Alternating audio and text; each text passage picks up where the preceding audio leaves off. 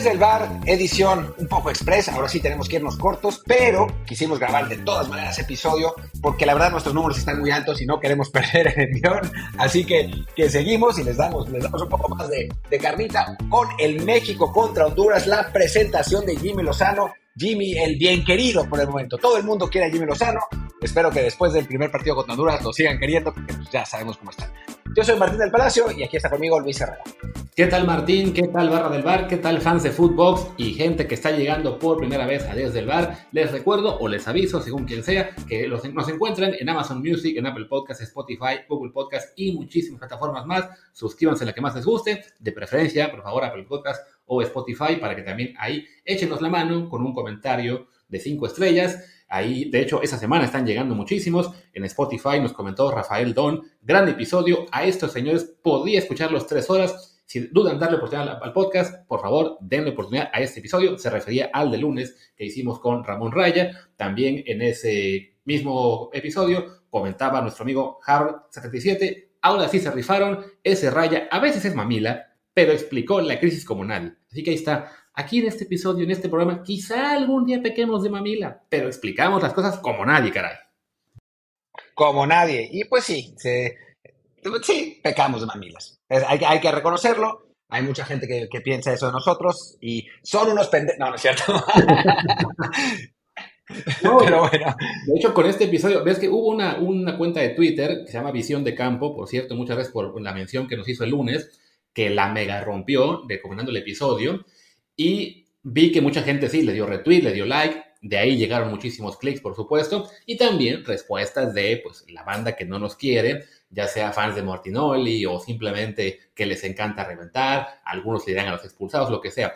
Y sí, las típicas críticas eran de que no, esos nunca critican a la selección. Ah, son los que tienen las peores opiniones. A ver, en este podcast vamos a tratar de ser siempre lo más moderados posible, lo más analíticos y sí, no nos van a escuchar reventar a los jugadores cada día solo porque sí, cuando se lo merezcan, por supuesto, y cuando creamos que hay más razones de qué hablar, pues ya tendrán ustedes otras, otras personas a quienes escuchar decir que todos somos unos inflados, unas divas. Aquí trataremos de explicar qué es lo que está pasando, como es el día de hoy, con el arranque de la Copa Oro. Eh, este episodio queda un poquito temprano, porque va a salir en viernes y el partido México-Honduras es el domingo, así que aún no conocemos la alineación del Jimmy Lozano, pero bueno, vamos a intentar eh, adivinar con qué va a jugar este domingo en su debut como técnico de la mayor. Vamos a intentar adivinar, vamos a intentar ver qué... Digo, espero que no sea mucho wishful thinking, creo que nos vamos a basar en lo que, en lo que hizo en Tokio, que realmente pues es nuestra referencia y también pues, los jugadores que conoce y no ha tenido mucho tiempo de entrenar con nosotros, ¿no? Entonces, digo, estoy seguro que ah, vio los partidos de Liga MX y ve mucho fútbol, Jimmy, así que no, pues conoce a los futbolistas, sabe cómo juegan, pero no es lo mismo tenerlos en el día a día, ¿no? Ojalá que no vea demasiado al Piojo Alvarado, porque pues ya sabemos que en los entrenamientos la mega rompe y después ya en los partidos no, no tanto, pero, pero fuera de eso, pues sí creo que se base en los jugadores que, que conoce, ¿no? Y hablando sobre la reventa, reventación, ¿no? Bueno, reventa, ¿La reventa? ¿Es un boleto? Sí, la reventa, sí. Eh, a ver cómo, a ver si se llena el estadio. Pero hablando de, lo de reventar o no, lo que pasa es que la gente ya se acostumbró a que si no tiras mierda a lo Martinoli, o sea, si no te burlas de los jugadores, si no dices que son troncos, bultos y eso, eh, eres un aplaudidor y una foca, ¿no? O sea, como que si uno trata de ser mesurado, y obviamente nosotros queremos que gane la selección, y eso esto está claro, y creo que todos queremos que gane la selección, ¿no? Eh, otra cosa es criticar, pues, con argumentos, criticar que no jugaron bien, criticar tácticamente, sin tener que decir tronco, inflado, bulto, diva y todas esas mamadas, ¿no? O sea, y creo que la gente se, pues hemos llegado a tal extremo en, el fútbol mexicano que si no dices esas cosas, eres un, eh, un porrista, ¿no? Y un palero. Y pues, eh, creo que es un poco una lástima. Sí, caray. ¿Sabes eso, no? Que, que, o sea, más allá de que hay mucha frustración reciente con la selección mexicana, con el fútbol mexicano en general, pues tratamos nosotros de, explicar las cosas en función de nuestra realidad, no solamente de nuestro wishful thinking. Hay gente que está frustrada con la selección porque cree que tenemos un, pool de jugadores para ser siempre top 8 del mundial, lo cual está muy lejos de la realidad. Y entonces, y a ver, si sabemos que los jugadores que hay dan para tener una selección que sea quizá la 20 del mundo, pues no los vamos a reventar por ser la 20 o 22 del mundo, ¿no? Si tenemos un fútbol en el cual eh, la gente se queja mucho, ¿no? De que es que ¿por qué no se van los mexicanos a Europa? Bueno, preferimos explicar por qué no se van. El tema del mercado interno muy poderoso, que Tigres, Monterrey, América y Cruz Azul, pues hacen que los precios de los jugadores en general se suban bastante y claro, pues eso va a motivar a que muchos se queden aquí, etcétera, no simplemente de que, ay, sí, es que los clubes son muy malos por no dejarlos ir. Y claro, hay gente a la que no le gusta eso, que prefiere simplemente que le digan cosas bonitas o que quiere escuchar de no, si todo sería más fácil si los clubes fueran eh, buenas personas y si los mexicanos no fueran unos este, comodinos que se quedaran con el dinero. Pues no, hay una realidad atrás de todo esto que es una realidad del fútbol mexicano, la muy particular, ¿no? Y por eso, pues estamos donde estamos. Tal, si quisiéramos una un mejor fútbol, una mejor selección, pero ese, ese sueño, esa obsesión del quinto partido nos hizo olvidarnos de que por las circunstancias de nuestro fútbol, de nuestra liga, de nuestra ubicación geográfica, etcétera, el haber estado por 25 años en el top 15 no fue tan malo. No, no, la verdad es que no. Tuvimos, fue nuestra edad de oro, digo, para los estándares de fútbol mexicano, no somos Francia en Alemania, y pues éramos felices y no lo sabíamos. Y ahora Ahora creo que, espero que no lo lamentemos durante mucho tiempo. Pero bueno, pasemos al, partido. interrumpir un segundo. Antes de que hablemos de lo, que, cómo esperamos que juegue este, eh, Jimmy Lozano este domingo, estoy leyendo un tuit de nuestro gran amigo Fabrizio Romano, que dice en exclusiva, o sea que se lo robó alguien más, que el Dortmund ya, ya tiene un acuerdo con Edson Álvarez, que está todo hecho y que esperan dejar todo listo en la próxima semana. Pero, ¿tiene acuerdo con Edson Álvarez? Con Edson. O con el, Sí, es que esa es la cosa, ¿no? hay, que ver, porque, digo, los últimos, eh, las últimas informaciones, que pues, uno no sabe qué es cierto y qué no, sobre todo en, esos niveles, eh, decían que el Ajax pedía más dinero por el pase y que por eso el Dortmund no había hecho la oferta. Así que, que bueno, pues se tendrán que arreglar entre clubes también, ¿no? O sea, como que falta ese último paso.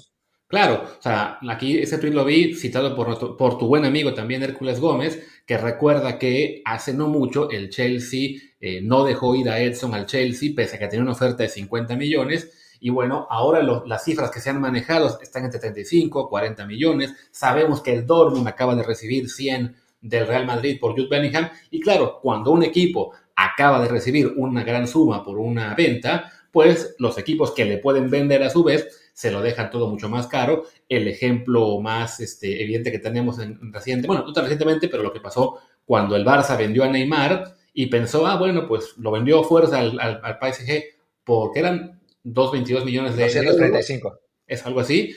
Y claro, pensó, ah, bueno, con esto nos alcanza para comprar cinco jugadores. ¿Y qué creen? Pues que dijo Liverpool, si quieres a Coutinho son 150 millones, a Dembélé también se los vendieron por una cifra como de ciento y pico. Entonces, claro, ahora cualquier equipo que le quiera vender al Dortmund le dice, hey, tienes 100 millones ahí, yo quiero una buena parte de ellos. Sí, eh, vamos a ver, yo creo que va a terminar en, Dortmund, ¿no? todo parece indicar, pero eh, bueno, con suerte lo hace pronto y puede, puede irse ya y, reportar con el equipo cuando acabe lo de, lo de Copa Oro. Y ahora sí, hablemos de la selección, que no, no, nos queda mucho tiempo y, y, no hemos hablado nada. Exacto, hagamos una pausa rápida porque hoy sí es un programa express y hablamos del 11. Y bueno, hablamos, hablemos de, del 11, hablemos de, del partido. Eh, primero, algún comentario sobre el rival. Eh, Honduras viene con muchos problemas internos. Eh, no, no llamaron a varios de los jugadores. El, nuevo entrenador no los hizo convocar. Nadie sabe muy bien por qué. En Honduras están muy enojados, la prensa. es como si de pronto entrara un, un, técnico en México y decidiera no llevar, digo, por, no por lesión, como pasó con nosotros, pero que no fueran Edson, Memo Chucky y, César Montes, ¿no? Y entonces, pues la, prensa está, no está contenta y, vienen, vienen con problemas, ¿no? Simplemente para, también para matizar que México debe ser amplio favorito en este partido y que no hay, no debería haber pretextos más allá de que la selección no está en, su mejor momento, ¿no? no esta no es la Honduras de, de, Pavón, no es la Honduras de Costi, no es la Honduras de Menor Figueroa, es, es un equipo mucho más debilitado. Exactamente, es un equipo además que tiene prácticamente toda la base es de jugadores que están en la liga hondureña, son apenas dos de la MLS, eh, Brian Acosta del Colorado Rapids, Joseph Rosales del Minnesota United, Alberto Ellis, que está en el Brest de Francia, eh, Rubilio Castillo, que está en, la Liga China, Alexander López de la Alajuelense de Costa Rica y Delvi Flores, que juega en la Liga Húngara. Entonces, sí, es, es una Honduras en principio eh, que no parece ser un rival eh, cercano a los que en algún momento nos dieron problemas, sobre todo en los partidos en Tegucigalpa. Sí, no, en San Pedro Sula, más que, más que en Tegucigalpa, pero sí, no, no, es para nada, para nada ese equipo. Y ahora, hablando de nosotros, pues, ¿qué esperamos de, la selección? Pues yo por lo pronto espero que haya un sistema de juego coherente, o sea, que se juegue con el 4-2-3-1, con el que creo, me parece que México puede funcionar mejor, eh, con el que jugó eh, Jimmy Lozano durante el, durante el Mundial, que jueguen los futbolistas que, bueno, pues que en principio tendrían que ser los, que, los, los más lógicos, eh, sin experimentos, sin Israel Reyes, sin, o sea, digo, con, con los jugadores eso, que, que, que, en principio tendrían que jugar, ya después sí hay que modificar, etcétera, y el equipo no funciona, pero bueno, que reine la lógica por un ratito, por lo menos, ¿no? Y que el equipo, sin, si no que juegue bien, porque es difícil dado que acaba de llegar el nuevo técnico, por lo menos que se sienta con la confianza que no tenía con Coca, ¿no? O sea, creo que con Estados Unidos se vio un equipo muy temeroso, eh, muy mal en general, contra Panamá, eh, digo, muchas veces hemos propuesto salir a, jugar al contragolpe, pero no contra Panamá, ¿no? O sea, no es, ese tipo de rivales a los que en principio hay que esperar, y pues fue lo que pasó con Coca, pues que sea un equipo que por lo menos intente jugar, ¿no? Que, que sea vertical, que intente tener la pelota y que logren poner su huella contra un rival que es a todas luces inferior, ¿no? Y no es minimizar Honduras, es que esta Honduras ya lo hemos dicho, ¿no? Sí, de hecho, bueno, una de las principales críticas a Diego Coca en esta miniera que tuvo fue ese cambio de sistema que intentó hacer. Él mencionó en la entrevista que le hizo a sus amigos de TV Azteca de que, bueno, él, quiso cambiarlo todo porque le dijeron que tendría tiempo, pero bueno, debió imaginar que ese tiempo no iba a ser mucho si perdía por golear ante Estados Unidos. Y se habló mucho de, bueno, de ese cambio que hizo a línea de 5 tras ocho años de México jugando con el 4-3-3. Tú mencionaste ahora, ¿no? Que con Jimmy Lozano podríamos esperar un 4-2-3-1, que bueno, no es el mismo esquema, pero a fin de cuentas, ya con el Tata hubo algunos partidos que se jugó así, y claro, con Jimmy se jugó así en los Olímpicos, sobre todo el 4-2-3-1, que de hecho te voy a compartir aquí la alineación que usó contra Japón en el partido por la medalla de bronce, y ya me dirás si te suena a que puede o no funcionar ese, ese parado eh, el domingo en Honduras. Jugó Venga. con Memo Ochoa en la puerta. Luego en la defensa, Jorge Sánchez, César Montes, Johan Vázquez y Zangulo. Los, los mediocampistas fueron Luis Romo y Charlie Rodríguez. Después estaban Diego Lainez, Sebastián Córdoba y Alexis Vega. Y en el ataque, Henry Martín. A ver, yo creo que va a ser algo muy parecido. ¿eh? O sea, me parece que de la, de la línea defensiva va a jugar con Memo, con Jorge Sánchez, aunque no creo que se mantenga mucho tiempo en el once titular, pero por lo que habíamos dicho de que a, Julián Araujo no lo conoce realmente, así que, que jugará Jorge. Que, que, vaya, que van a ser César y Johan los centrales durante todo el torneo, no tengo duda. o sea, eso me parece que van a ser ellos dos. No en la isla, no, no este domingo, César.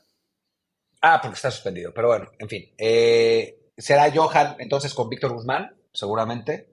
Eh, jugará eh, por, la, por la banda izquierda me parece que va a ser Jesús Gallardo, como con todos los técnicos, porque recordemos que Gerardo Arteaga no quiso ir a los Juegos Olímpicos. Y eso seguramente no. Ajá. Bueno, aunque si hay que decir que el que tuvo mayor problema con lo de que Arteaga no fuera a los Juegos fue Tata Martino. O sea, que fue quien lo acabó castigando con seis meses fuera de las convocatorias eh, por este de que, ah, si no quiere ir a los Olímpicos, no quiere estar con selección, pues no viene, ¿no? Sea, con Jimmy Lozano, por lo que sabemos, hubo una comunicación, pues digamos, más fluida. No, no le debe tener, digamos, ese rencor ese que le tuvo en su día el Tata Martino, pero vaya, sabemos todos, digamos, los, que somos un poco serios, no reventadores como nos, acusan, eh, ¿cómo se llama? Aplaudidores, pues que Gallardo juega siempre, o sea, es el lateral izquierdo que cuando se le da la gana es bastante mejor que los demás y cuando no se le da la gana, pues de todos modos lo ponen los técnicos porque ni Gallardo, perdón, ni Arteaga, ni Angulo, ni ninguno más ha logrado dar el salto para quitar el puesto. No, la verdad es que no. Y, digo, yo sí creo que algo va a pesar lo de Arteaga. No tanto como con Tata, pero por lo menos para este primer partido el que va a jugar es Gallardo. Después va a jugar Edson, o sea, eso me parece que no hay duda. Ahora la duda es si va a salir con eh, dos mediocampistas eh, más de corte, pues, más de potencia, como Edson y Romo, o va a poner a Charlie, ¿no? Que Charlie en esos Olímpicos, la verdad es que sí fue importante. Romo también, ¿te acuerdas que después de esos Olímpicos es cuando Getafe lo quiere? Hay como mucha más eh, iniciativa porque Romo vaya a Europa, así que quizás Jimmy planee recuperarlo y entonces juegue con una, una media cancha con Edson y Romo, ¿no? Que eso significaría sacrificar a Luis Chávez. ¿Qué significaría sacrificar a Luis Chávez? Es interesante, ¿no? Eh, podría ser Edson y Chávez en ese caso, o, o que este es, este es más, eh, te, te, dejo ahí votando, porque adelante tenía a Alexis, a Laines y a Córdoba. Córdoba.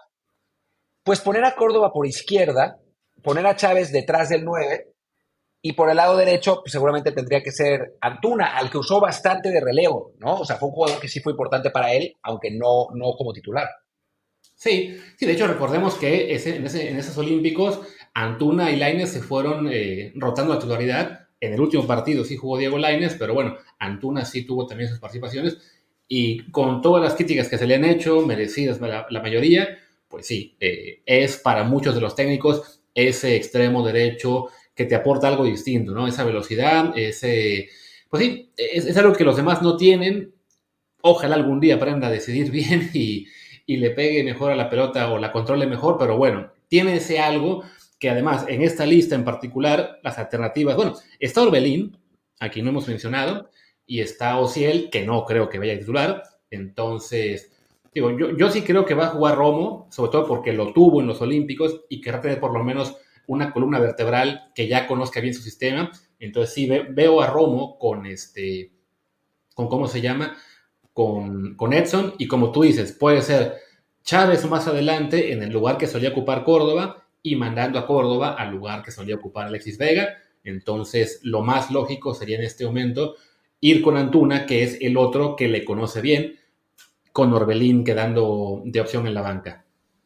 Sí, es que además no tenemos eh, extremos izquierdos de desborde. Esa es la realidad, ¿no? Eh, con la lesión de Alexis Vega, con Chucky Lozano que no está, eh, pues no quedó nadie, ¿no? O sea, puede jugar el Piojo Alvarado, que normalmente juega por derecha, puede jugar Uriel Antuna, que normalmente juega por derecha, o pueden jugar Córdoba y Orbelín, que no son, o sea, que son más bien, cuando juegan de extremos, son extremos diagonales, ¿no? No, no, son, no, no son jugadores que llegan a línea de fondo. así que me imagino que eh, van a intentar que sea Gallardo quien llegue más eh, por, por, esa banda, que ya sea Córdoba o Orbelín cierren, eh, digamos, jugando, jugando diagonalmente y abriéndose espacio para el extremo, y del otro lado, sí buscar el desborde con, por el lado de Antuna, ¿no? Porque no me imagino quién más pueda jugar por derecha, ¿no? A no ser que tenga muy bien observado Ociel y de encante, pero pues, yo no lo veo, ¿no? ¿Tú sí? Yo tampoco, sobre todo que Ociel, pues sí, le, pesó estos primeros partidos con selección. Creo que poco a poco se va a ir eh, acomodando a jugar en selección mexicana, pero sí, por ahora es darle más presión aún el tenerlo como titular. Entonces sí creo que, sobre todo por las circunstancias de la llegada de, Jaime, que apenas se reportó que fue el miércoles, si no me equivoco, con la selección y el muy poco tiempo de trabajo, pues va, a tratar de mantener al menos en los primeros partidos un 11 lo más parecido a lo que tuvo en, en Tokio, para que sean jugadores que ya conocen su forma de trabajar, lo que quieren en la cancha, y ya poco a poco, en, los segundos tiempos de este partido entre Honduras y luego los de que son Qatar y Haití, ahí irles dando juego a los que son nuevos para él, para que ya quizá en las siguientes fases, ahí sí ya poner un 11 con los jugadores que podamos ver como más importantes, eh, por ejemplo, el caso de Chávez y, y, Edson como mediocampistas, o por ejemplo, Julián Araujo en lugar de Jorge Sánchez por derecha. Habiendo dicho todo esto, pues esto me lleva a pensar que el 9 de la selección mexicana de fútbol ante Honduras se llama Henry y se apellida Martín. Yo estoy convencido de eso. O sea, por la misma razón por la que estamos hablando ahora. A Santi, primero lo cortó antes de los Olímpicos, ¿no? O sea, no era el mismo jugador, pero, pero la realidad es que lo cortó. Y después, pues no lo conoce tanto como a Henry, ¿no? Entonces, pues tiene que tener tiempo de, en los entrenamientos de, de verlo, ¿no? Aunque no dudo, no dudo que haya presión porque juegue Santi, ¿no? O sea, como que me parece que sí hay un intento importante por parte de los directivos de acercar a la selección con los aficionados. y ese acercamiento pasa por lo, por lo que sucede fuera del campo, pero también por lo que sucede dentro, ¿no? Y, la, y los directivos saben perfectamente que eh, una de los, o sea, uno de los jugadores que la gente quiere ver es Santiago Jiménez. Entonces, no dudaría que por lo menos eh, modo de recomendación le digan a Jimmy, oye, pues si estás dudando entre uno y otro, mejor pon a Santi. Sí, que además tuvo Jaime Lozano ayer este, esta reunión virtual con aficionados, que me imagino que le habrán preguntado eh, también por él. Desafortunadamente yo no la pude ver, entonces no, no sé qué tantas preguntas o qué tanto le hayan, este, digamos, que cuestionado sobre el tema de la alineación, pero de todos modos creo que eso va a ser gradual, ¿no? Que en este primer partido él va a querer ir, digamos, pues un poco a la segura con los jugadores que mejor conocen su sistema y ya después ir incorporando, ¿no? Entonces, bueno, como dijimos que tiene que ser un episodio muy cortito, para resumir, creemos que va a jugar con Ochoa, Jorge Sánchez, Víctor Guzmán por la ausencia de Montes, que está suspendido, Johan Vázquez, Gallardo, porque también Arteaga suspendido, supongo. Después Romo y Edson Álvarez. Adelante de ellos, Antuna, Luis Chávez y Sebastián Córdoba. Y como nueve, Henry Martín. Eso es lo que creemos por el momento, ¿no? Eh, digo, nos podemos equivocar, pero yo no creo que nos vayamos a equivocar mucho. Quizás en lo del 9, por las razones en las que dijimos. Quizás si, si no lo tiene, eh, pues, o sea, quizás juegue Arteaga. Eh, en lugar de Gallardo, pero tampoco creo. No, tío, en medio campo. También. Ah, está suspendido, olvídalo. Entonces va a jugar Gallardo. Los suspendieron dos partidos a cada uno. No le dieron dos, les dieron más. Justo mientras grabamos, y esto es un poco vía la magia de la edición, estamos enterándonos de que a César Montes le han dado tres partidos extra al que ya cumplió ante Panamá en la Nations League y a Gerardo Arteaga otros dos de suspensión también hubo castigo extra para Weston McKenney, que le dieron otros tres juegos, y para Sergio Dez, que le dieron otros dos. Así que Montes se va a perder toda la fase de grupos y Arteaga no estará disponible en los primeros dos partidos. Sí, qué, qué, qué doloroso esa, esa suspensión, ¿no? O sea, nosotros hasta hace muy poco, porque lo hablábamos, lo hablábamos realmente hace muy poco, eh, no voy a decir que al aire, pero casi, pensábamos que el castigo iba a ser solo de uno o dos partidos, no esta brutalidad, ¿no? O sea, se pierde toda la fase de grupos eh, César, se pierde casi toda la fase de grupos Arteaga, es realmente un, digo, tampoco sea la fase de grupos más difícil de la historia, pero es un golpe, ¿no? O sea, y, una, una, una sanción ridículamente dura por parte de CONCACAF. Sí, porque además la CONCACAF sacó un comunicado en el que indica que, bueno, estos castigos se han dado tras la consideración debida por la evidencia reunida durante la investigación y basada en las reglas de la CONCACAF Nations League y el código disciplinario de la FIFA, bla, bla, bla, bla, bla. Pues fueron tres partidos extra para Montes y para McKenney, dos extras para Arteaga y Serginho Díaz, y el comunicado, porque seguro habrá gente que se confunda, es muy claro. Estos partidos son extras al que ya cumplieron a dos jugadores en lo que fue el tercer lugar contra Panamá en el caso de México y la final ante Canadá en el caso de Estados Unidos. Además, hay una multa para ambas federaciones, no se dijo de cuánto, y les advirtieron que puede haber sanciones más severas si hay este, incidentes similares en los siguientes partidos, en particular entre ellos, ¿no?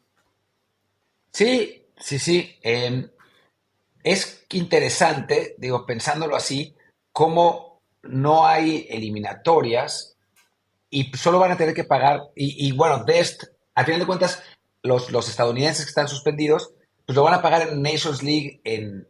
¿Cómo, cómo es la próxima Nations League? Perdón por mi falta de memoria. Es que Martín de, la, de, esta, de esta sanción. Según yo, va a haber Nations League de inmediato. Ves que se comentó que iba a ser el... Pero ya no hay fases de, fase de grupos, ¿no? Pasan directamente a, a cuartos de final los primeros, los primeros tres o cuatro, ¿no? Se cambió un poco el formato, pero sí todavía iba a haber esta actividad de los equipos importantes y, esta, este formato que se iba a cambiar, al final la edición que sigue, la 23-24, que en principio arrancaría en septiembre, va a servir como eliminatoria para la Copa América, así que ahí van a pagar los, los duelos eh, McKenny y Ceciño Díaz. Vaya, en el peor de los casos lo pagarían en la siguiente Copa Oro, pero sí, según yo, habrá Nations League muy pronto y ya este, con eso. No, es que sí, no, sí hay, sí hay, sí hay. O sea, es un hecho que hay. es, es el de la 23-24. Pero mi pregunta es la siguiente, porque, o sea, a México obviamente le afecta esta Copa Oro porque César Montes y eh, Gerardo Arteaga siguen jugando en Copa Oro. Pero en, a Estados Unidos, según yo recuerdo, la Nations League, estoy buscando ahora, ahora en, Wikipedia, que es eh, nuestra... Sí, en la Nations League califican los equipos directamente a cuartos de final.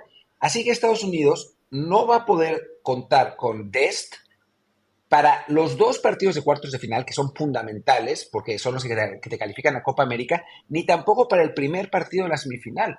¿Y quién es el otro? ¿Era Dest y...? No, era de esos partidos, que se perdería los dos partidos de cuartos, y Weston McKenney, que él también se perdería un partido de semifinales. Qué loco, ¿no? O sea, yo te iba a decir que a nosotros nos afectaba más y que a Estados Unidos le afecten en esos leagues, pero le afecta mucho más a ellos. O sea, los partidos, las, las sanciones de ellos van a ser en partidos mucho más importantes. Sí, aunque, pues siendo sinceros, esa ronda de cuartos de final de Nations League, lo más factible es que le toque a Estados Unidos un rival eh, relativamente débil, ¿no? O sea, ya pasan directo Canadá, Costa Rica, México y Estados Unidos, y los rivales saldrán entre Panamá, Guatemala, Haití, Jamaica, Honduras, Cuba, El Salvador. Vaya, tendría que tocarles que Jamaica, quizá, en cuartos. Jamaica o Panamá. Jamaica o Panamá. O sea, son dos, son dos rivales razonables de entre cuatro. O sea, no es, hay un 50% de posibilidades de que les toque un rival, pues no tan asequible. Sí, pero vaya, a fin de cuentas son solamente dos jugadores.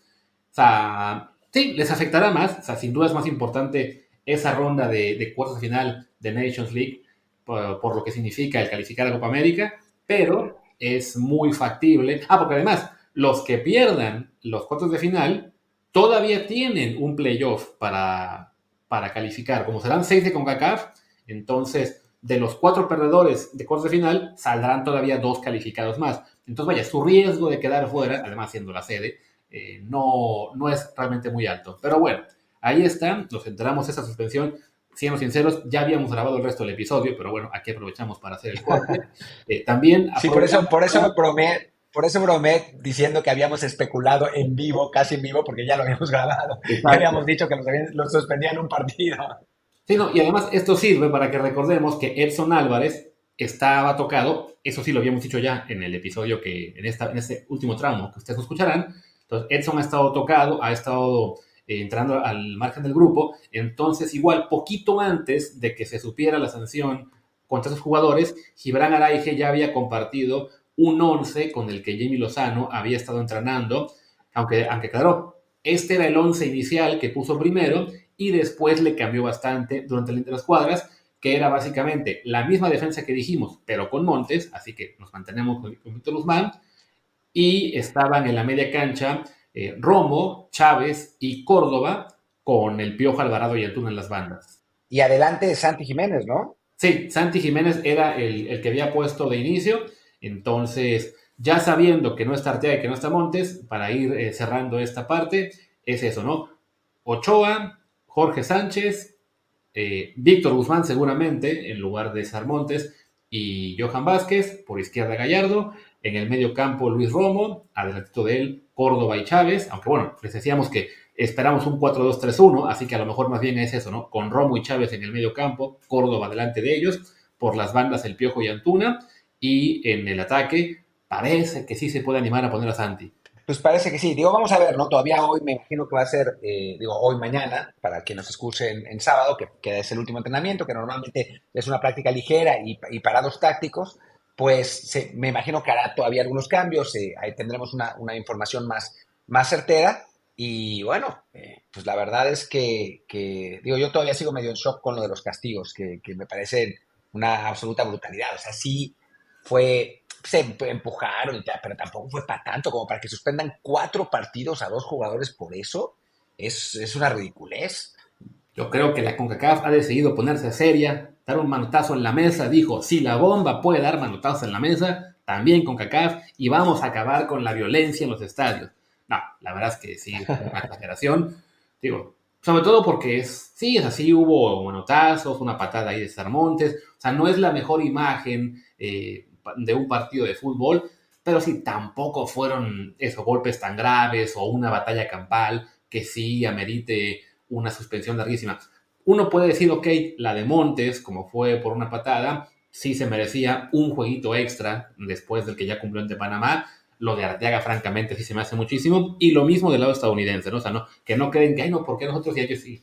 Era también para McKenny y para Serginho, me parece que es mucho lo que les dan. Pero bueno, a ellos, eh, en general, a ambas selecciones lo que les afecta es relativamente poco porque, bueno, nosotros estamos en Copa Oro ante Honduras y luego, ¿quién es? Qatar, creo, en el segundo partido. Qatar y, sí, Honduras, Qatar y Haití.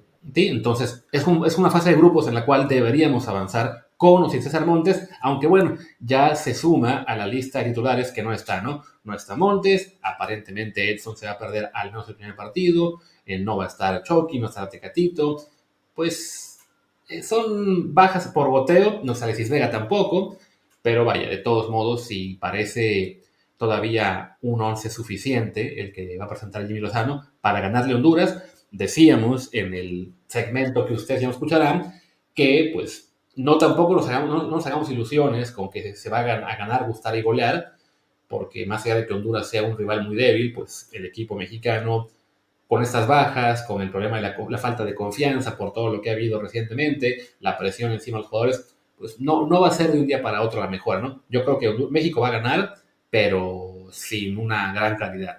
Sí, yo creo que México va, va a ganar. Digo, ya lo habíamos hablado, esta selección hondureña está muy flojita. O sea, no es la Honduras de Pagón, no es la Honduras de Costly, no es la Honduras de, de Maynor Figueroa, eh, no es la, la, Honduras de Wilson Palacios, ni mucho menos. Es de hecho una Honduras más débil que la que enfrentamos en eliminatorias, a la que se le ganó muy fácil en casa. Fue el partido más fácil de la era Martino, eh, creo, ese triunfo contra Honduras. Eh, y después de visitante se le gana 1 a 0 en un partido en el que sí no fue una maravilla, pero pero México nunca sufrió, ¿no? No, no, ni siquiera Ochoa se tuvo que pegar a fondo en ese partido. Es un gol medio raro cerca del final, de cabeza de, que le dieron a Edson, aunque creo que fue autogol. Pero fue un triunfo en el que no se sufrió, ¿no? Eh, y en un momento de mucha presión para la selección. Entonces, si es una Honduras más floja de lo normal. Dicho esto, es Honduras, ¿no? Siempre es complicado enfrentar a Honduras porque son rivales físicos eh, que no, les, no, no, no se limitan a dejar de dar patadas cuando, cuando se sienten superados, así que pues no va a ser fácil, pero yo sí veo a México ganando 2-0, digamos, sin, sin sufrir demasiado, pero tampoco sin brillantes. Ahora que si lo hace con brillantes, pues vamos a empezar con lo mismo de siempre, ¿no? O sea, con que con los que dicen, no, bueno, y ahora van a decir que son campeones del mundo y al mismo tiempo otra gente se va a entusiasmar, ¿no? Yo creo que hay que tomar con mesura cualquier resultado que sea. Así es. Y también, bueno, ya para rematar la parte que se borró de este episodio, dijimos que es una pena que en esta nueva narración que tendrá Televisa con los maestros, con La Volpe, Peláez, Andrés Vaca narrando y un tercer invitado que la gente va a elegir, qué pena que ese invitado no puede ser Jaime Lozano, caray.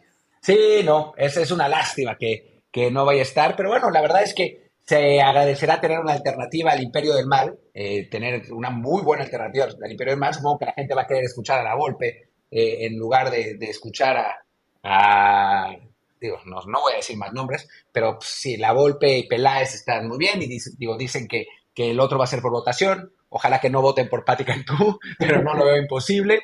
Así que, que bueno, creo que, que, es, una, es una buena alternativa para, para poder el, el, partido. Y bueno, creo que ya podemos ir cerrando, ¿no? Acabó siendo este episodio más largo de lo que habíamos planeado originalmente, porque esto fue una ampliación, eh, con una, una corrección con ampliación de lo que habíamos hecho primero. Y además, pues seguimos en shock. Estamos realmente en shock con las suspensiones. Estoy viendo ya como 14 notificaciones en Twitter y mi aplicaciones de deportes también señalando eso. Nadie entiende qué está pasando. Necesitamos recuperarnos del golpe para después soportar otro shock como es que el mudo Aguirre llega al Atlas. Uh, no, qué shock. Y hablando del Atlas, ¿viste la ardidez de Medrano cuando corrieron a, a Coca porque ya se había, había perdido que le den las exclusivas?